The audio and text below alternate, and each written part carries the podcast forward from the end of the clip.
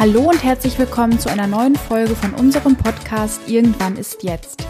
Wir freuen uns, dass du wieder mit dabei bist.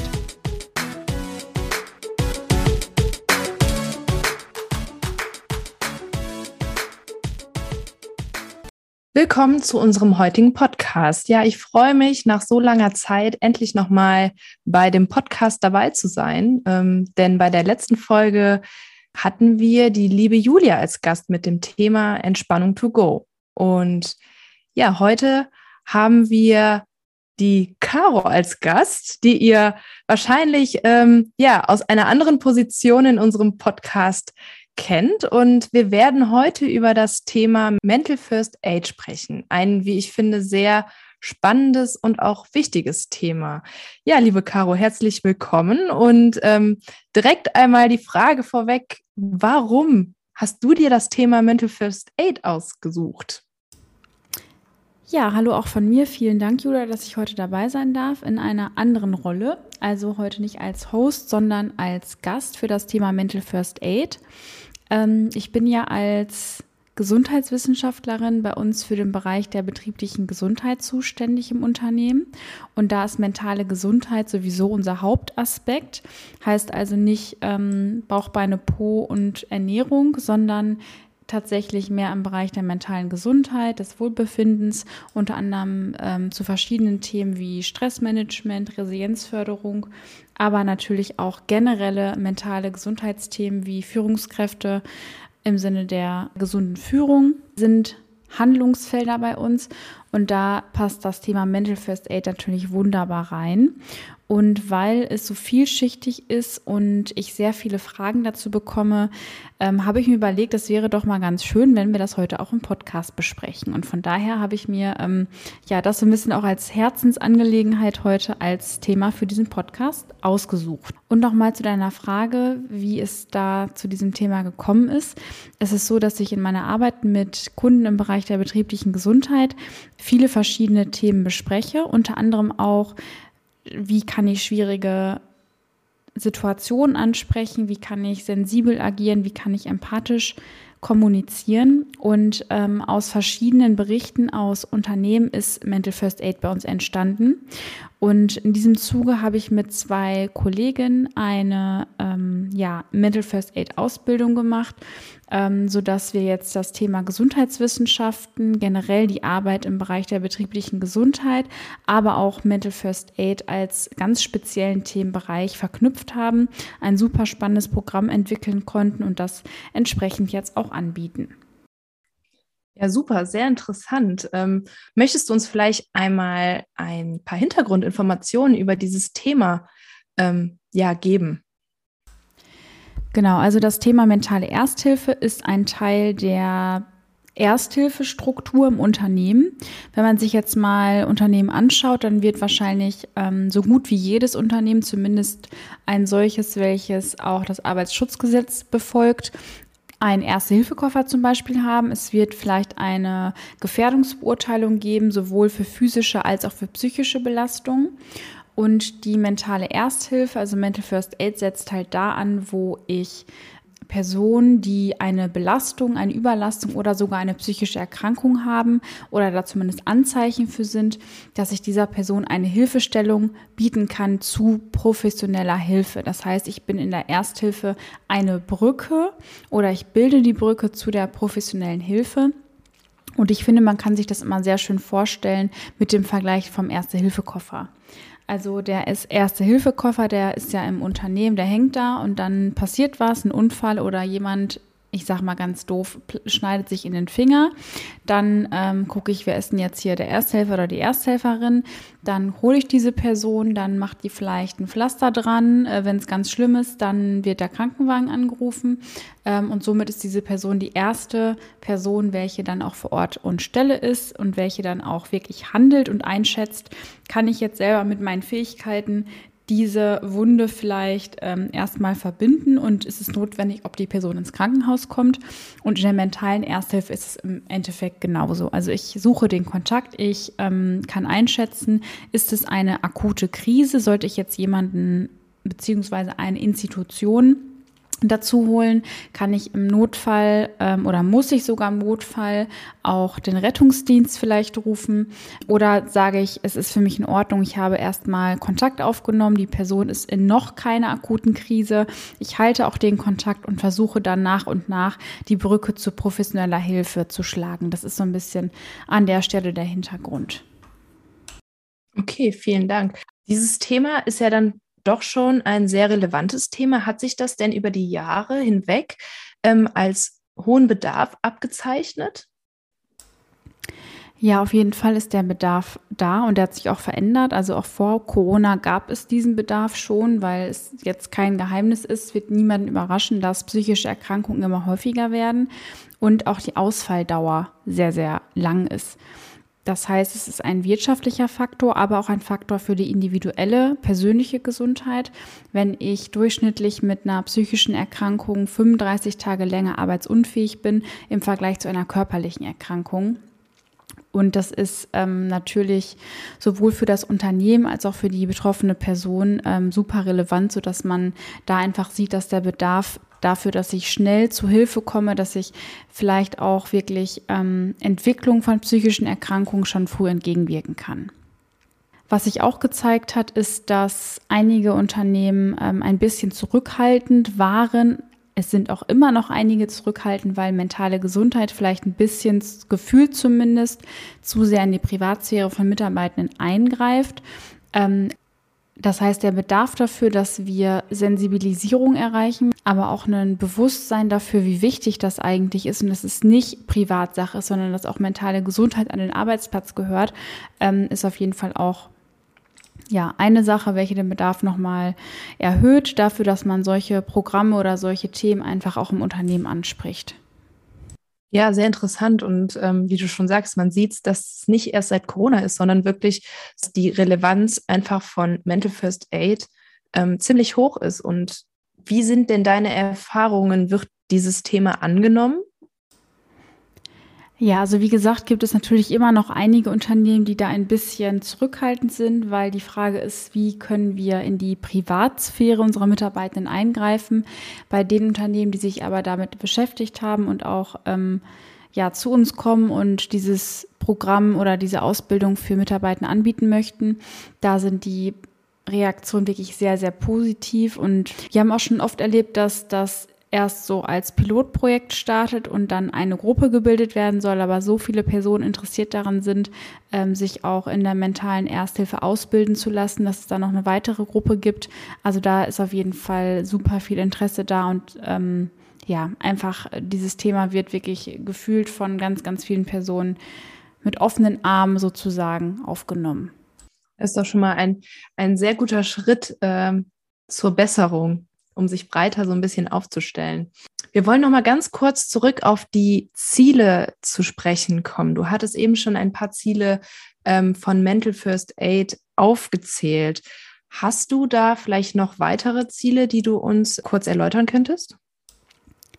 Genau, also die Ziele, die ich schon benannt hatte, waren ja unter anderem, dass ich die Brücke zu der professionellen Hilfe bauen kann. Oder geht es darum, dass ich in der Ersthilfe die Fähigkeit dazu habe, Belastungen wahrzunehmen, Veränderungen wahrzunehmen, eine Ansprechperson bin, die auf Augenhöhe agiert, also die auch empathisch kommuniziert, die da die Fähigkeit hat, einfach jemanden in so einer schwierigen Situation auch anzusprechen, ähm, und dass ich dann entsprechend auch dadurch in kritischen Situationen der Person beistehen kann. Und das große Ziel an der Stelle ist natürlich, dass ich weiterleite an Beratungsstellen, denn ich bin ja, das ist ganz wichtig zu sagen, ich bin keine Therapeutin, ich bin auch keine Beraterin und ich bin auch keine Sozialberatung.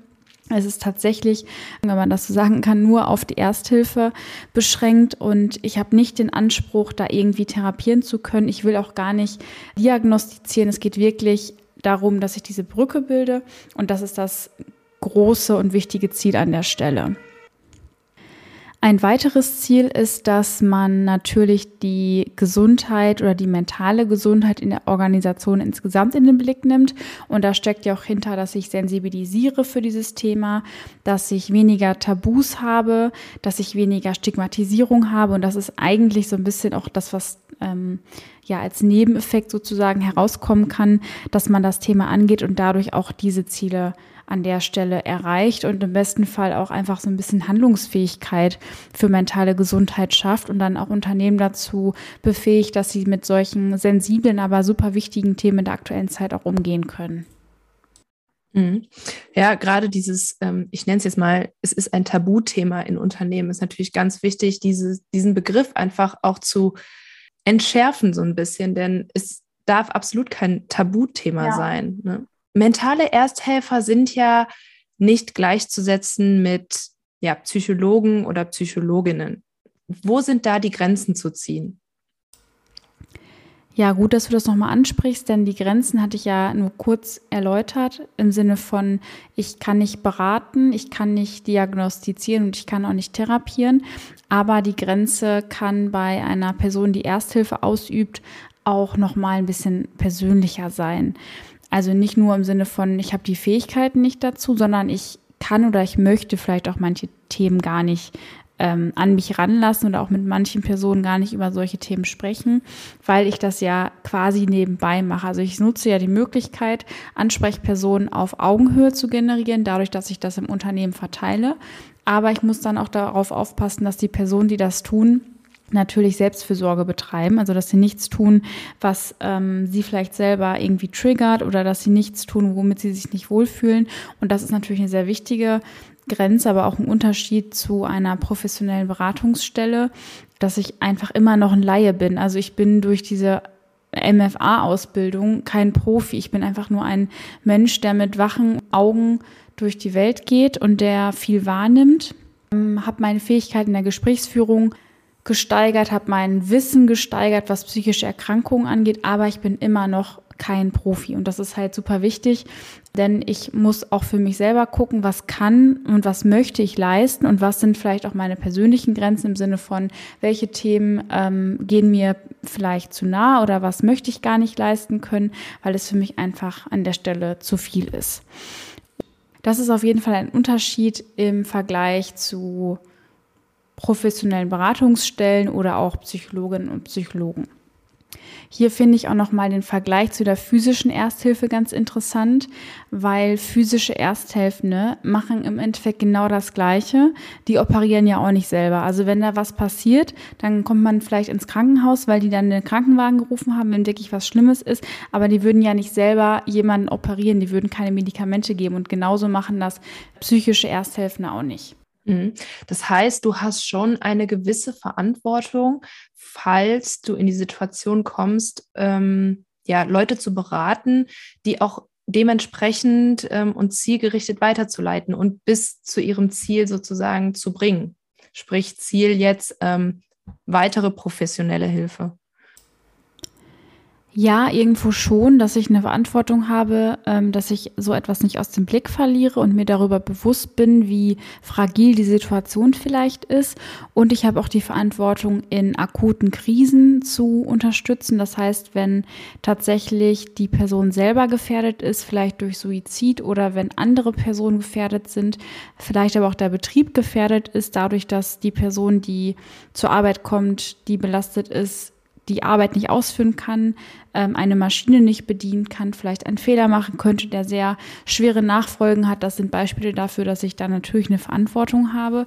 Aber ähm, wir versuchen immer so ein bisschen auch das Thema Verantwortung abhängig von der Anforderung des Unternehmens in dem, innerhalb der Ausbildung zu betrachten, aber auch von den persönlichen Ressourcen, Kapazitäten her.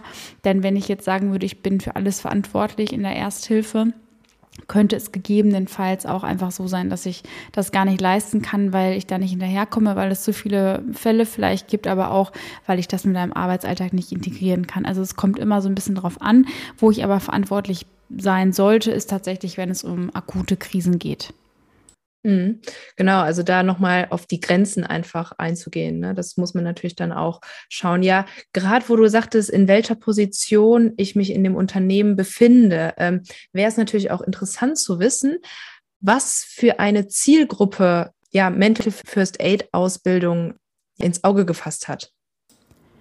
Die Zielgruppe kann sehr unterschiedlich sein. Also es kann sein, dass man Mitarbeitende anspricht, die auf ja in einer bestimmten ähm, Abteilung arbeiten. Zum Beispiel man sagt, für meine Abteilung mit 20 Personen möchte ich eine Ersthelferin oder einen Ersthelfer haben, damit da ein gewisser Schlüssel sozusagen hintersteckt. Ich kann aber auch Personen, die sowieso schon sehr viel mit Mitarbeitenden zu tun haben, wie beispielsweise Führungskräfte ähm, in dem Bereich ausbilden oder weiterbilden. Ich kann aber auch Personaler und Personalerinnen ausbilden. Also da gibt's ähm, ja verschiedene Formate für die Zielgruppe, die mir vielleicht am sinnvollsten erscheint. Und da sind erstmal auch keine Grenzen gesetzt. Also das ist tatsächlich sehr individuell. Ich muss natürlich schauen, ähm, welche Vorbildung haben die Personen, die dort mitmachen. Also sind das vielleicht Personen, die sowieso schon ganz gut unterwegs sind, was so das Thema Gesprächsführung angeht. Das wären vielleicht Mitarbeiter aus der Personalabteilung oder auch Führungskräfte. Gibt es aber auch Berufsgruppen, wo ich mit einer anderen Herangehensweise agiere, also wo ich gucke, okay, ich muss eigentlich erstmal von, von null starten, weil ich da nichts voraussetzen kann. Das kann natürlich auch sein. Also insofern ist die Zielgruppe unterschiedlich und dementsprechend wird auch das Programm ähm, entwickelt. Das Einzige, was alle Personen, egal ob ich jetzt eine Mitarbeiterin bin, ohne Führungsverantwortung oder in der Personalabteilung sitze, was die Personen mitbringen sollten, wäre einfach so eine Grundhaltung, ich bin an anderen Menschen interessiert. Also ich interessiere mich für Menschen, ich kann einigermaßen empathisch reagieren, ich kann ähm, einigermaßen empathisch und sensibel kommunizieren. Das wäre ähm, so ein bisschen das, was die von der Persönlichkeit her mitbringen könnten im besten Fall. Aber alles andere ist tatsächlich sehr unterschiedlich. Mhm. Das wäre jetzt noch so eine Frage gewesen, die mir so ein bisschen auf der Zunge liegt, ähm, was die Personen denn mitbringen müssen. Da hast du natürlich jetzt gerade schon was gesagt, ne? man muss äh, mit Menschen umgehen können, ähm, vielleicht auch gut kommunizieren können. Gibt es noch irgendwelche ja, ähm, Faktoren, die man unbedingt mitbringen muss? Also ich glaube, dass das Wichtigste tatsächlich die Haltung ist. Ich bin interessiert, ich bin einigermaßen empathisch den Rest kann man eigentlich lernen. Also es geht ja auch gerade um die Sensibilisierung und ganz viele Personen entwickeln sich dann auch so, dass sie vielleicht mehr das Gefühl bekommen, sie können ähm, sich in andere Personen hineinversetzen, sie können da für sich auch nochmal Möglichkeiten irgendwie rausfiltern, wie man noch ein bisschen ähm, besser auf solche Situationen reagieren kann. Von daher ist, glaube ich, wirklich die Grundhaltung an der Stelle ähm, oder zumindest das Interesse. Die Grundhaltung entwickeln wir auch gemeinsam, aber das Interesse an anderen Personen ist eigentlich das Wichtigste. Von daher gibt es keine weiteren Anforderungen, die man da irgendwie haben muss unbedingt. Okay, gut. Willst du uns vielleicht noch ganz kurz ähm, ja was über den Ablauf der Mental First Aid Ausbildung erzählen?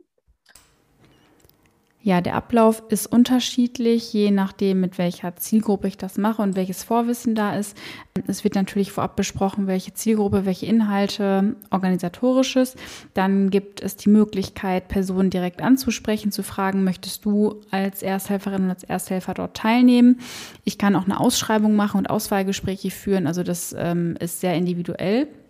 Aber der tatsächliche Ablauf ist in der Regel ein Informations- Gespräch, eine Informationsveranstaltung zu diesem Thema. Dann kommt der inhaltliche Teil, der in der Länge und im Umfang auch unterschiedlich ist. Dann gibt es ein Gesprächstraining und dann wird man nochmal nach Abschluss der Ausbildung nach circa drei bis sechs Monaten eingeladen für einen Wiederholungstermin, für einen Refresher, wo ich nochmal über verschiedene Themen sprechen kann und auch die Möglichkeit habe, Fragen zu stellen. Das ist so der grobe Ablauf. Eine letzte Frage habe ich noch. Und zwar, warum sollten Unternehmen denn jetzt gerade bei uns anfragen, wenn sie Interesse an dem Thema Mental First Aid haben?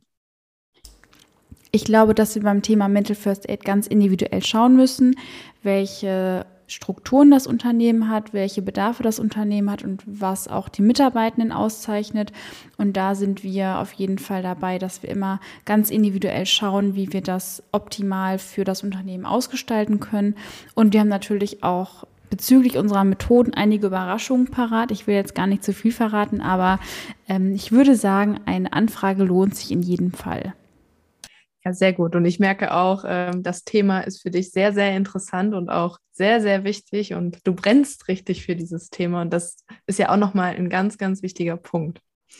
Ja, viel Input, Viele interessante Dinge zu dem Thema Mental First Aid haben wir jetzt gehört. Ich würde sagen, wir kommen damit zum Ende. Ich glaube, wir sind sowieso schon über die Zeit. Ich bedanke mich bei dir äh, und freue mich auf jeden Fall auf den nächsten Podcast oder auf die nächste Folge.